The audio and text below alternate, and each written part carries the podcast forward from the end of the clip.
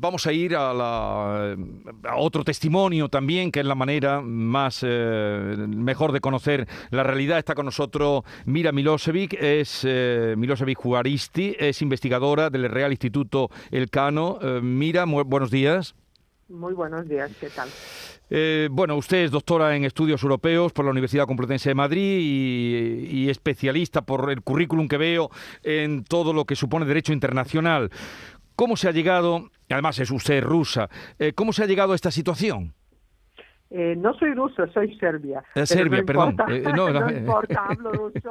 Y, Sí, y bueno, esto hablo- que, que habla rusa he eso- visto que tiene mucho Bueno, conocimiento. Para ser justo, soy española, porque vivo en España hace 25 años, pero he nacido en Serbia, En en, Serbia. antigua Yugoslavia. ¿Cómo se ha llegado a esta situación? Bueno, ¿cómo se ha llegado a esta situación? Eh, hay varias hay varias razones. Eh, desde luego, el, eh, aquí el agresor en esta situación es el agresor reconocible es Rusia. Como la cónsula ha explicado, este conflicto dura hace ocho años casi y eh, se debe a varias razones. La primera, que yo creo que es la más importante, eh, es que Rusia está perdiendo la influencia en Ucrania y por eso eh, ha, de nuevo, digamos, ha aglomerado más de 100.000 eh, efectivos en la frontera con, con Ucrania y mm, aparentemente está preparada para, para invadirla que es eh, una, un instrumento de presionar a Occidente a un supuesto diálogo y al cumplimiento de las exigencias de Rusia, que todas se refieren básicamente al futuro de Ucrania, como si Ucrania no, tu- no, tuviera derecho de elegir su propio futuro y a la ampliación de la OTAN.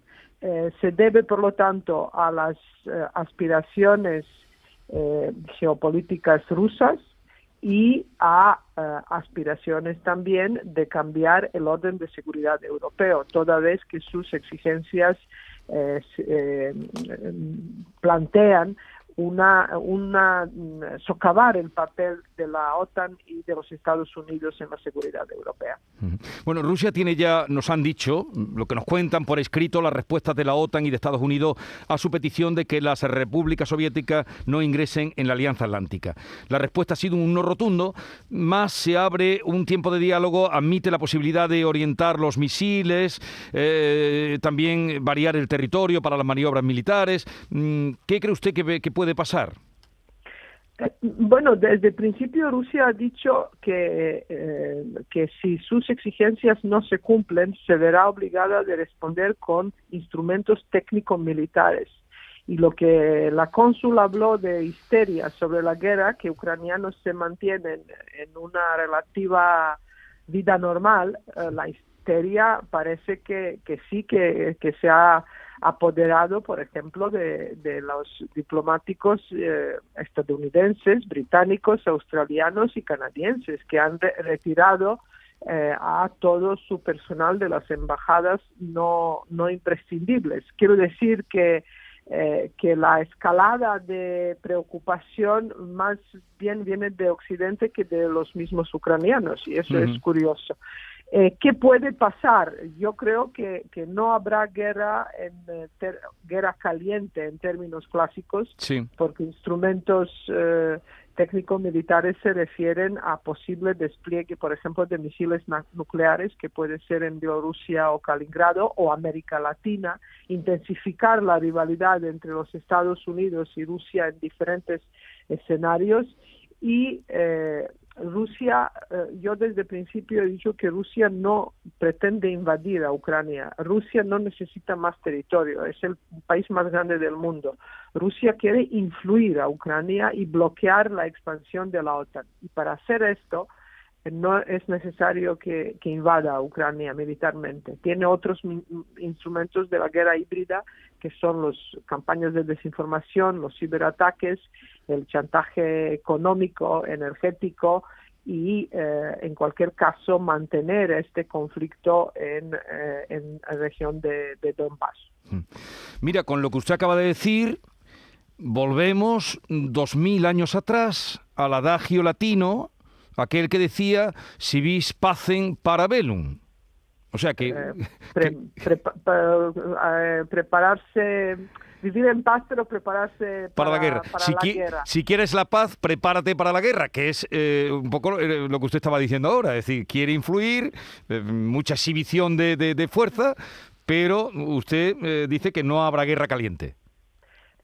Yo creo que no habrá guerra caliente porque en este momento a nadie le interesa la guerra caliente, incluida Rusia, porque puede perder mucho más de lo que puede ganar. pero sin duda alguna nos vamos a enfrentar a un conflicto muy largo y sin duda alguna este conflicto también refleja que Rusia eh, no ha sido incluida en la arquitectura de seguridad y defensa creada después del final de la Guerra Fría. Y este es el problema que, que para Rusia es aceptable. ¿no? Para Rusia es inaceptable que la OTAN llegase a sus fronteras.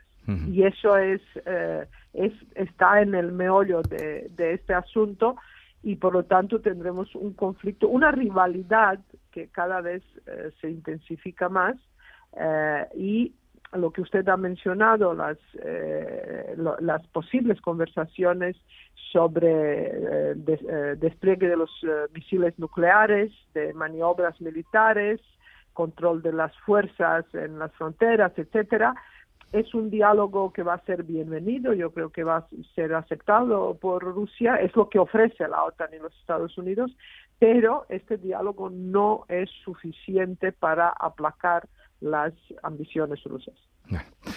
Pues eh, gracias por atendernos. Eh, Mira Milosevic Juaristi, investigadora del Real Instituto Elcano. Un saludo desde Andalucía y hasta la próxima ocasión. Eh, muchísimas gracias y Andalucía, yo aunque no vivo allí, es mi favorita parte de España. Así que un abrazo para todos. Lo celebramos, aquí le esperamos. Adiós.